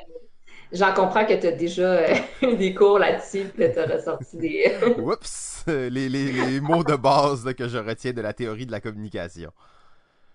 Exactement. Mais c'est aussi simple que ça, mais ce qui est important de retenir dans la communication de base, base, base, c'est qu'il va y avoir effectivement un émetteur. Et donc, une personne qui a une intention, son intention étant de transmettre un message, de communiquer peut-être une information, par exemple, un énoncé. Et cette personne-là va communiquer. Disons ici, on reste dans la communication de base avec une autre personne qui est, disons, le récepteur ici. Donc, ce, cette communication-là qui se passe, le message est communiqué au récepteur. Par contre, ça, ça semble très, très simple. Comme tu as nommé, il y a un certain signal qui est émis. Et il peut y avoir du bruit entre le signal qui va faire en sorte que l'information va être mal véhiculée. J'aurais utilisé l'exemple du livret parce que je trouve encore que c'est très, très euh, pertinent. Mais disons qu'un concepteur veut communiquer des règles, ce qu'on va appeler une communication informative, aux joueurs. Il transmet à travers le contenu qui va être le livret, il transmet un message qui est un peu le, euh, le contenant qui est le livret, il transmet le message qui est le contenu. Par contre, il peut y avoir du bruit. Le bruit, c'est les interférences, c'est la qualité d'écriture, c'est la structure du livret qui est mal faite, c'est un livret recto-verto avec du texte tout écrit, tout collé. C'est un jeu sur Kickstarter, là, genre. Et voilà, qui va faire en sorte que le message va être mal communiqué. Et là, ce qui va se passer, c'est que le récepteur va soit mal interpréter, ne va pas comprendre le message, ne va pas être réceptif au message et la communication ne se fera pas. Il y a ce qu'on appelle un problème de communication, puis il y en a parfois dans certains jeux. Je, vous poserai un peu la question tout à l'heure, à savoir si ça vous est déjà arrivé des problèmes de communication dans les jeux, euh, ce qui peut arriver justement. Donc, on a tout d'abord le contexte si je veux transmettre une information, généralement, il y a un contexte. Ici, dans le contexte, exemple des livrets, ben, c'est que je veux euh, présenter une information, je veux aussi soit vendre un produit, par exemple. Il y a le contexte de communication. Il y a l'émetteur, le récepteur, il y a le message. Mais pour qu'il y ait un message aussi, il faut qu'il y ait un contact entre les deux personnes. C'est rare qu'on va juste se promener dans la rue, croiser quelqu'un comme ça, ne pas, pas avoir de contact visuel, rien, puis juste lui lancer une information. Je sais pas si ça vous est déjà arrivé. Moi, euh, non, je me sens pas assez à l'aise. Mais il faut justement qu'il y ait un contact entre au moins deux personnes pour qu'il y ait une communication. Il faut, au-delà de ça aussi, il faut qu'il y ait des codes communs. Les codes, ça peut être euh, des codes culturels ou des normes sociales. Il faut une manière de communiquer les choses qui va être la même ou dans laquelle on peut être sur la même longueur d'onde. Il y a le message qui est communiqué. Une fois qu'on arrive à passer à travers tout ça, et que le récepteur a reçu un message, il va y avoir ce qu'on appelle le feedback ou en français, la rétroaction. Et c'est là qu'on passe dans une communication bidirectionnelle. C'est quand le récepteur nous transmet un retour par rapport à notre information. Ça refait à peu près le même chemin, l'information. L'autre personne va interpréter l'information, mémoriser, faire une association émotionnelle et va renvoyer l'information. C'est comme ça que la communication se fait. Maintenant, on va faire un peu le lien avec les jeux, de société ici. Parce que dans la communication, il y a différentes formes d'informations ou de messages qui peuvent être communiqués. Je me suis notée pour les oublier. Tout d'abord, on a la communication informative. Le titre est très simple, c'est je transmettre une information. Euh, le livret de règles pourrait être une manière de transmettre l'information ou la communication que Pierre a faite tout à l'heure est une belle communication informative aussi, donc un aspect plus historique, transmis cette information-là. Il il peut y avoir une forme de communication au niveau de ce qu'on appelle le positionnement de l'identité. Donc ça, c'est une communication où ce associe ça un peu plus à une communication euh, philosophique, de débat ou d'argumentation. Je viens émettre une opinion, je viens affirmer mon point de vue sur une chose. Déjà, peut-être vous pouvez commencer à voir un peu comment ça se met en place dans certains jeux de société. On a euh, les communications plus d'influence. Là, je parlais de positionnement d'identité, c'est moi, j'émets mon identité, je me, je, je m'affirme comme étant de tel groupe, telle catégorie, etc. Tandis que dans les communications d'influence, ici, l'objectif est vraiment, oui, de s'affirmer, mais d'influencer l'autre et de faire changer l'opinion de l'autre. On retrouve un peu plus, exemple, ici, les, jeux de bluff ou les jeux euh, dans certains jeux stratégiques. On a par la suite la communication relationnelle. Donc ça, c'est une forme de communication. On ne veut pas changer d'information, on ne veut pas émettre son opinion ou autre. L'objectif est vraiment de créer une relation avec l'autre personne. Donc une communication plus sociale, on pourrait dire. Et enfin, on a la communication euh, qu'on va appeler normative. Dans la communication normative, euh, on pourrait aussi retrouver les règles ici, mais le but premier de la, communication, c'est d'établir une structure. Euh, par exemple, communication normative, ça peut être les signaux euh, de, Signalisation. circulation. Oh! Signalisation, ouais, ouais. Exactement ça, c'est ça. Signaux de, de, de signalisation, euh, circulation, etc. Ils transmettent une, une, information, mais normative, une règle. Donc, en gardant en tête un peu ces différentes sortes de communication, ce que je vais faire, c'est d'observer un peu comment ça se représente, ces formes-là de communication, à travers les jeux de société. Parce que parfois, ce qui va créer un conflit, c'est quand deux personnes, leur intention et le message qu'ils souhaitent communiquer n'est pas la même information. Et là, une personne va, par exemple, être dans un message d'influence, par exemple, tandis que l'autre personne veut communiquer un positionnement identitaire. Donc, une personne va dire, ben, je me pense comme ça, l'autre personne va essayer de changer, d'influencer l'autre personne. Et c'est là que la communication n'est pas sur la même longueur d'onde, il n'y a pas la même intention communicative et ça peut créer, par exemple, des conflits. Euh, également, il y a certains jeux de société, vous l'avez peut-être vécu, puis je vais vous retourner un peu la question avant d'en nommer, mais qui vont favoriser certaines formes de communication. C'est important de garder ça en tête aussi quand on veut jouer à un jeu de société, c'est de se dire en ce moment, je suis dans quel mode communicatif? Qu'est-ce que je veux communiquer? Est-ce que je veux être en ce moment communiquer, faire un partage un peu plus dans l'influence? C'est vraiment un jeu où est-ce que là, on s'en va euh, essayer de changer l'opinion des gens, puis on rentre dans cet aspect un peu sournois, stratégique? Ou est-ce qu'aujourd'hui, je suis vraiment dans un mode communicationnel, relationnel? Je suis là dans l'optique juste de parler, socialiser, collaborer, etc. Donc, dans ce que je viens de nommer, informatif, positionnement identitaire, d'influence, dans les jeux qui vont être plus relationnels ou normatifs, je relance un peu la question. Est-ce qu'il y a des jeux de société qui vous viennent en tête un peu quand je nomme ces formes-là de communication? Ben moi, en fait, euh, il y en a un que je peux pas m'empêcher de penser parce qu'il a révolutionné littéralement la communication dans les jeux de société. Il a même été inventé par un psychologue, ça. Ah ah! Je sens mon crayon. C'est prêt à prendre des notes. Et ce monsieur psychologue qui a inventé ce fameux jeu révolutionnaire s'appelle Jean-Louis Roubira. Et son jeu, qui a carrément fait une vague de tsunami sur tous les jeux de communication qui sont arrivés après lui, son jeu s'appelle Dixit. Oui, je l'ai mis dans ma liste en plus. Dixit. Hey, ça, c'est euh, phénoménal. Ça, c'est assez phénoménal parce que c'est un jeu qui est tellement axé sur la communication que c'est l'un de ces très rares jeux de société qui ne demande pas aux joueurs de s'adapter au jeu, mais qui s'adapte aux joueurs. Mm-hmm. C'est la clé de son succès d'ailleurs. C'est pour ça qu'il a tant de succès et qu'il est si universel. Parce qu'il a trouvé le moyen de finalement adopter une façon de communiquer avec les joueurs sans avoir besoin de euh, avoir une communication euh, explicite, mais très instinctive. Mm-hmm. Effectivement, puis je rajouterais même à, ça, parce que je vais aller tout de suite, en cahier, je l'avais mis dans ma liste, mais c'est un jeu dans lequel euh, euh, tu nommais que c'était universel, mais justement, dans ce jeu-là, on communique à travers les, les, images, à travers les couleurs, à travers les symboles, puis c'est une manière de communiquer qui on n'a pas besoin de, de, parler la même langue, on n'a pas besoin nécessairement de venir de la même culture. On a un moyen de communiquer à travers les images qui est très naturel, qui est très euh, humain, très basique en fait, basique, euh, qui fait en sorte qu'on peut jouer autant avec des très jeunes enfants qu'avec des, des, adultes, puis il y a quand même un moyen d'entrer en communication.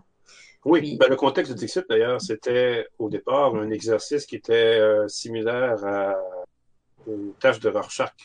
Euh, ouais. Roubira l'avait utilisé pour euh, communiquer avec sa, clientèle infantile. Et après ça, on l'a adapté pour en faire un jeu à toutes les euh, couches d'âge. Effectivement. Puis, euh, ce que tu viens de me dire me fait penser que moi-même, dans ma pratique, j'utilise des images pour faire l'interprétation puis l'expression des émotions. Fait ça, ça, ne m'étonne pas. ah oui, effectivement. Donc, Dixit, un, un, très bon jeu au niveau de la communication. Puis, qu'est-ce qui est intéressant ici, euh, c'est que ça peut être une forme de jeu normatif, mais pas dans lequel il y a des, des normes et des règles déjà établies, c'est dans lequel le joueur va créer ses propres règles. Oui. Je ne serai pas trop dans de l'analyse sémiotique ici, mais euh, ce que je veux dire par là, c'est que vraiment, chaque personne va pouvoir faire sa propre analyse euh, des représentations visuelles dans les cartes, puis va pouvoir par la suite arriver à le communiquer en créant ses propres règles. Donc, c'est ça qui est vraiment intéressant. Puis ça donne un, très grand pouvoir, je peux dire, aux joueurs. Euh, le joueur peut vraiment s'approprier euh, le jeu. Donc, c'est très intéressant. Puis dans la même lignée, j'avais comme exemple euh, Mysterium, qui est dans le, même style aussi, sur lequel on se base sur des images pour faire, essayer de communiquer, exprimer certaines choses. Donc, ouais, très intéressant. Merci, Pierre. David, peut-être un point là-dessus? Ouais, pour la communication d'influence, moi, ça me fait penser à Secret Hitler. Oui! qui était toujours en train d'essayer de convaincre les autres que tu es dans le même camp qu'eux autres pour qu'ils puissent voter avec toi, puis que là, qu'on puisse passer une loi, puis fais-moi confiance, je vais mettre une loi, euh, une loi bleue, puis les discours, puis les, influences que les gens tentent de, faire les uns sur les autres dans les partis, c'est hallucinant. Exactement. Puis bon, là, c'est drôle aussi, je l'avais mis dans ma liste de jeux d'influence, mais ça tombe bien, c'est exactement ça. Secret Hitler, qui est un jeu que, que, que j'adore, c'est super intéressant. Mais effectivement, ici, la communication est, est basée sur le positionnement d'identité, qui peut être ou non euh, du bluff, et sur un jeu d'influence, d'essayer de convaincre l'autre personne qu'on est dans le même clan, puis d'essayer de convaincre euh, de, de, faire des alliances. Donc, effectivement, dans ce genre de jeu, la communication qu'on doit mettre de l'avant est une communication d'influence. On peut pas être dans le mode de communication euh, relationnelle, par exemple, parce que on, serait pas dans le même longueur d'onde pour le jeu, puis le jeu n'aurait pas la même ambiance. Donc, souvent, quand on se rend compte qu'un jeu où sais, ça arrive parfois qu'on dit, voyons, le jeu, ça n'a pas pogné, on n'était pas dans le bon groupe de joueurs. C'est quand on se rend compte que les joueurs sont pas, ont pas les mêmes intentions de communication. Donc, on est dans un jeu sérieux, on veut jouer de l'influence, euh, faire des jeux stratégiques, mais on est avec des joueurs qui sont dans, un, mode communicatif social puis qui parlent de leur fin de semaine. On va pas arriver à avoir le même résultat. C'est pas le jeu, en fait, c'est la manière de communiquer ici qui est. Décorum. Décorum, s'il vous plaît. Décorum. Décorum. Respectez le décorum. oui, exactement. Effectivement. Puis on peut le, caler comme ça. Décorum. Ouais, ça marche pas habituellement. Les gens, ils parlent de la fin de semaine, puis ils sont pas contents. Focus. Euh, donc oui, c'était deux, deux, très bons exemples. Euh, c'est ça. Puis dans le fond, je, vais y aller moi aussi de, mon côté. Je sais pas du tout, il me reste combien de temps? Ah, il te reste à, peu près, je dirais, euh, entre, euh, mettons, 2 et 8 minutes. Là. D'accord. Je pensais que c'était moins 2 et moins 8 minutes. Peut-être. Euh, mais dans le fond, en, gros, c'est ça. C'est des très bons exemples. Si je remonte euh, avec les jeux d'influence, j'avais noté Secret Hitler, qui c'est ça, c'est mon, mon dada, mais sinon les jeux à identité cachée aussi, parce que ici, le but, c'est de ne pas dévoiler son identité nécessairement, mais de vraiment influencer les, les rôles. Donc, un loup-garou, peut se retrouver dans cette catégorie-là. Euh, euh, sinon, dans les jeux plus normatifs, ça, j'ai de la difficulté à m'en trouver.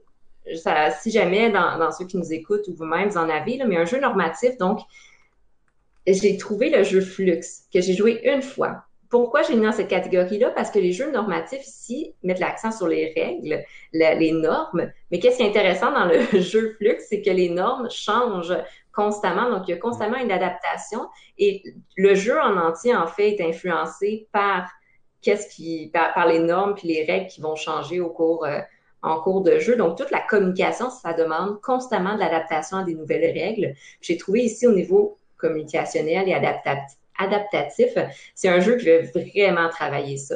je me souviens, moi, personnellement, quand j'ai joué à ce jeu-là, je ne l'ai pas aimé la première fois parce que justement, je trouvais ça très euh, stressant que les, jeux, les règles changent à chaque fois. C'était pas une forme de communication dans laquelle je me sentais à l'aise. Mais j'imagine pour certaines personnes, c'est vraiment quelque chose qui va venir les chercher. Euh, oui. Vous avez déjà joué à ce jeu? Oui, oui, tout à fait. Moi, je joue à ça, mais il y en a un qui, me vient à l'esprit qui est encore plus normatif que ça, parce que Flux, oh. euh, Flux euh, va imposer des règles qui sont déjà préécrites. Alors, les joueurs ne sont pas trop, trop créatifs, je dirais, dans, dans leur mm-hmm. normativité. Euh, il y a un jeu qui s'appelle Eleven, qui a été euh, inventé par Richard Garfield, qui n'a jamais été édité. Euh, c'est un jeu qui n'a jamais été édité et c'est un jeu euh, qui, euh, qui est d'une bêtise euh, enfantine, mais qui est vraiment très, très stressant en même temps. Euh, il faut apprendre à... En fait, il faut compter jusqu'à 11 et il faut y aller à tour de rôle. Donc, si on jouait présentement à 11 ou 4 et que je partais le jeu, moi, je dirais 1 et ensuite Elsa 2 et Simon 3 et David 4 et après ça, je reviens. Mais on peut aller incrémenter plusieurs numéros. C'est-à-dire qu'on peut dire 1, 1, 2 ou 1, 2, 3. Et après ça, la personne qui va suivre va dire, moi, si je lui dis 1, 2, elle, ça, elle pourrait dire ben, 3, 4, 5. Et c'est la personne qui va dire 11 ben, qui va perdre. Et si elle perd, à ce moment-là, elle- on recommence le jeu. Puis là, il y, a un, il y a un certain nombre de vies pour la personne qui perd. Et quand on recommence, la personne qui a perdu va intégrer une nouvelle règle. Et elle va dire, par exemple, au lieu de dire 6 pour cette fois-ci, on va taper dans nos mains. Hmm. Et là, on recommence. Et on recommence, puis après ça, ben là, il faut se souvenir, il faut taper dans nos mains quand il faut dire 6. Si la personne n'a pas tapé dans ses mains, ben voilà, euh, elle vient de perdre. C'est un jeu là, ça d'alcool, aller- le fond. Là. C'est un jeu d'alcool, exactement, mais les règles s'ajoutent. Et à un moment donné, ça devient épouvantable. Les règles, il faut tout euh, se souvenir. Effectivement, très normatif et contraignant. Oui. C'est vraiment drôle que vous ayez dit jeu d'alcool parce que j'allais dire que j'avais déjà joué à ce jeu-là au camp de jour. Ah. Mais c'est pas avec l'alcool. OK, non, c'est intéressant, je l'ai pris en note. Euh, mais effectivement, tu sais, le concept, c'est ça, parce que chaque joueur doit communiquer à tour de rôle certaines normes qui sont intégrées. J'en comprends que c'est cumulatif. Fait qu'à un moment donné, il y a comme un, un grand bagage de, de, de normes et de règles, puis il faut arriver à avoir une bonne rétroaction par rapport à ça, puis à bien les intégrer au fur et à mesure. Euh, ce qui est le niveau de difficulté du jeu. Ouais. OK. Fait que, OK, super intéressant, effectivement. Puis sinon, ben, c'est ça, là, rapidement, dans les jeux à ident- positionnement identitaire, on parle surtout des jeux un peu plus stratégiques. J'ai mis quand même les wargames dans ce- cette catégorie-là parce que, dépendamment, disons ici les wargames en, euh, en duo ou en groupe, ben, il y a quand même une grande forme, euh, une identification euh, identitaire dans laquelle on s'affirme, on appartient à tel, euh, tel régiment, par exemple. Donc, on- il y a vraiment un positionnement identitaire qui est important ici. Euh, les jeux informatifs, bon, on en trouve quand même plusieurs dans lesquels il y a vraiment une information directe qui est communiquée. J'ai mis le jeu de Mind ici parce que il y a une information qui est communiquée, si je me trompe pas, sans, communication dans ce jeu-là. Donc, il y a vraiment des, des jeux où est-ce que la communication ne va pas être verbale et peut à peine être euh, non verbale, mais il y a quand même l'information qui doit être communiquée. C'est vraiment à ce niveau-là que le niveau de difficulté se retrouve. Ce que je trouve que c'est vraiment les jeux qui ont des petites twists très intéressantes dans lesquels on doit communiquer, mais de manière plus euh, créative ou de manière limitée. Euh, un peu comme dans The Crew, aussi qu'on avait essayé avec, euh, avec David, est la communication. Euh, puis enfin, j'avais ajouté rapidement une petite euh, euh, catégorie qui sont les obstacles de communication, justement. Puis dans les obstacles de communication de Crew ou euh, Magic Maze, dans lesquels il y a juste pas de communication verbale, puis qu'on doit arriver à communiquer, communiquer mais de manière euh, un peu euh, créative. Je sais pas si tu avais d'autres jeux en tête ou est-ce que la communication verbale n'est, est totalement euh, pas présente. Il peut y avoir une communication verbale, mais limitée, mais ça reste quand même un jeu, ce qui doit y avoir de l'interaction et de la communication entre les joueurs. On peut re- rester avec cette grande question ouverte, terminer sur ce mystère. Ben, moi, je pouvais en nommer un. Il n'y a pas de mystère pour lui. Il est comme, ok, j'en connais 8, lesquels on va nommer? Oui, ben, euh, en fait, euh, je, je me disais qu'il y a des jeux où est-ce que, euh, il y a plusieurs jeux où est-ce qu'il faut faire de la communication non verbale, discrète, avec des, euh, euh, des, euh, des expressions faciales qu'on va devoir euh, créer. Euh, je pense justement à un jeu d'Alex Randolph euh, de Yoko Levini qui s'appelle Incognito, euh, qu'on a parlé tantôt, qui est un jeu de déduction euh, qui ressemble à Scotland Yard, mais euh, où on incarne chacun des personnages secrets et on a une identité secrète, mais il faut que les autres joueurs trouvent notre identité secrète. En fait, il faut qu'il y en ait un seulement autour de la table. Et on a chacun un tic nerveux à faire pour euh, permettre de communiquer notre identité. Il y a quelqu'un, par exemple, qui va incarner un qui s'appelle Lord Fiddlebottom et il va devoir euh, cligner des yeux. Euh, Mhm. Il y en a un autre qui va devoir euh, se, se prendre le lobe d'oreille. Il y en a un autre qui va devoir placer son, son doigt en dessous de son nez à tout bout de champ. Donc, euh, c'est c'est ça qui rend la communication intéressante. Effectivement. OK. Plein de jeux à essayer. Euh, j'imagine plus des jeux de groupe que qu'il y a deux. Oui, c'est ça. Cool. Parfait. Ben, écoute, ça fait le tour de ce que je voulais à peu près présenter. Merci de m'avoir écouté. Très, très, très intéressant, comme toujours, euh, les chroniques de Ludipsy, Psyludique. Euh, donc c'est toujours vraiment cool parce que ça l'amène un autre angle. Puis en fait, j'étais assez silencieux euh, pendant tout ce temps-là, juste parce que on peut dire je faisais un podcast dans ma tête. Ça me donnait tellement de réflexion sur la communication dans les jeux.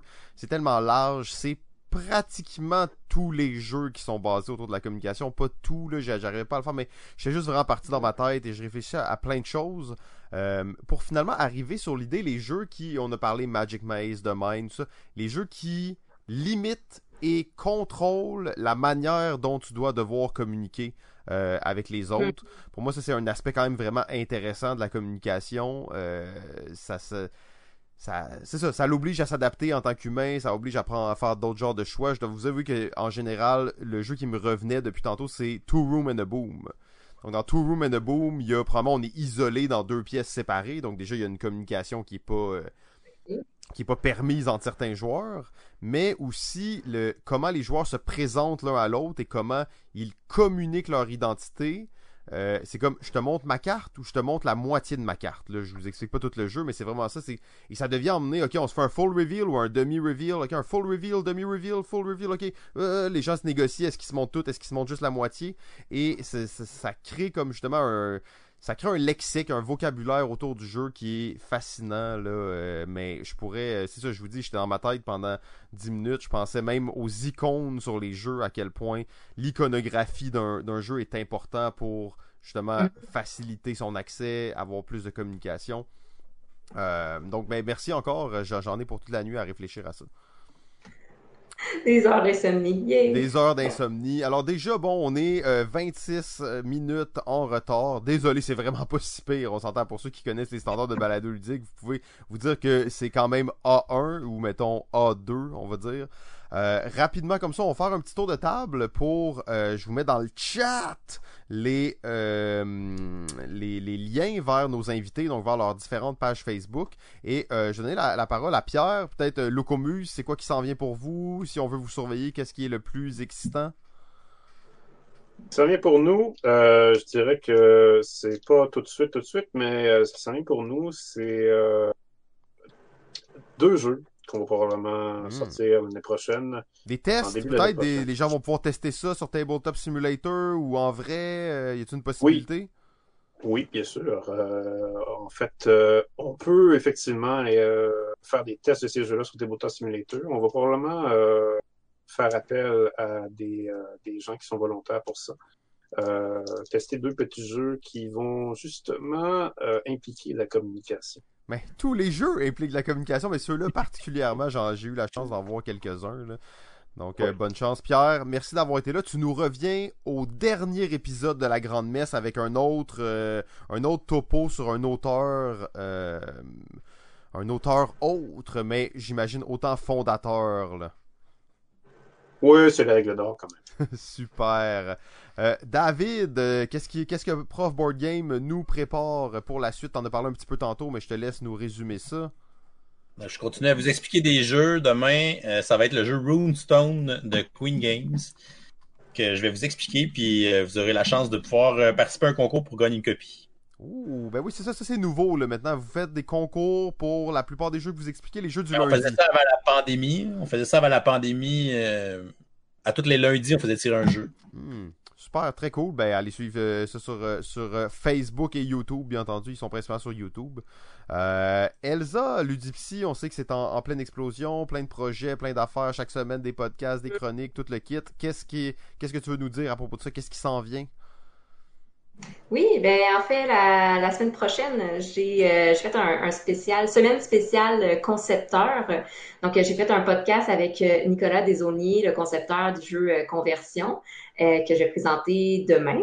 Et j'ai aussi fait un podcast avec Jeu Fast 4, qui est une super compagnie familiale qui, crée des jeux, un peu plus des jeux de connaissances, des jeux éducatifs, stratégiques euh, qui jouent très bien en famille. Donc, je vais présenter le, le podcast avec eux aussi. Puis j'ai écrit un article euh, qui résume un peu euh, la présentation que j'ai faite avec Deal sur l'histoire très très très brève des jeux, puis tout ce qui est aussi les variables, les mécanismes de jeu, puis les stratégies marketing. Très cool. Ben ça, j'espère que ça sera un sujet dont on va parler dans le futur, les stratégies marketing qui sont mis pour que les gens consomment plus de jeux. Je, on, en tout cas, on aura la chance d'en reparler, bien entendu. Euh, Prof Board Game va être avec nous au dernier épisode aussi, donc l'épisode 4, et Elsa va revenir avec nous pour euh, l'épisode 3. Alors restez alerte. En attendant, Mettez-vous déjà attending au prochain épisode qui sera dimanche prochain. Je vous ai mis ça dans le chat. Euh, si vous voulez vous mettre attending, ça va être super. On va avoir trois autres trois autres chroniqueurs et chroniqueuses et je vous dis, ça, vaut la peine. Je pense que c'est un projet, les gens se donnent, on voit que les gens sont préparés, arrivent avec du contenu qui est pertinent, qui dure pratiquement 10 minutes par chronique. Donc on est, euh, on est là. Euh, je vous remercie beaucoup, Elsa, David, Pierre, c'était encore une fois un plaisir de collaborer avec vous pour la grande messe. À la maison, en direct sur Twitch, je vous remercie beaucoup. Dans vos écouteurs, en podcast plus tard, je vous remercie aussi. Sur YouTube, salut à vous, merci beaucoup d'être là. Euh, donc, allez voter pour Pop Stories. Euh, c'est ça qu'on me dit dans le chat. Effectivement, c'est quelque chose qu'on va mettre le lien. On va vous faire de la promo pour Pop Stories. Euh, je vais finir là-dessus le, le, Game Jam que je viens de faire. Alors, j'étais un des trois finalistes pour le Game Jam. Et le, ça va se résoudre par un concours de popularité en ligne. alors, ben, on va, on va voir comment le vote va aller. Bien entendu, être dans les finalistes, même juste finir le jeu pour le Game Jam, c'était déjà euh, quelque chose d'assez euh, exceptionnel. 36 heures pour faire un jeu, euh, c'est pas beaucoup. Donc juste le finir, c'était très bien. J'ai vraiment adoré l'expérience. Merci beaucoup tout le monde. Euh, comme vous le savez, on fait des raids après euh, après euh, la grande messe. C'est quoi un raid Si vous savez pas c'est quoi un raid, c'est que on vous téléporte directement sur la chaîne de quelqu'un d'autre sur Twitch. Comme ça, vous devenez un zombie de Twitch et là vous restez là pendant 8 heures puis vous regardez tout. Là vous allez de raid en raid, vous découvrez des affaires, vous comprenez plus rien de ce qui se passe de votre vie. Euh, c'est ça, je vous envoie vers l'un des joueurs de poker vedette montante dans l'industrie du poker québécois, euh, Miku88. Attention, c'est pas pour les enfants, mais euh, c'est ce que j'ai trouvé de plus près dans la communauté des board games sur Twitch. Quelqu'un qui joue au poker, mais il est vraiment cool, vraiment, vraiment, c'est, j'adore, j'adore ce streamer. Alors, je vous dis à la semaine prochaine et bien entendu, on termine avec le fameux Amen.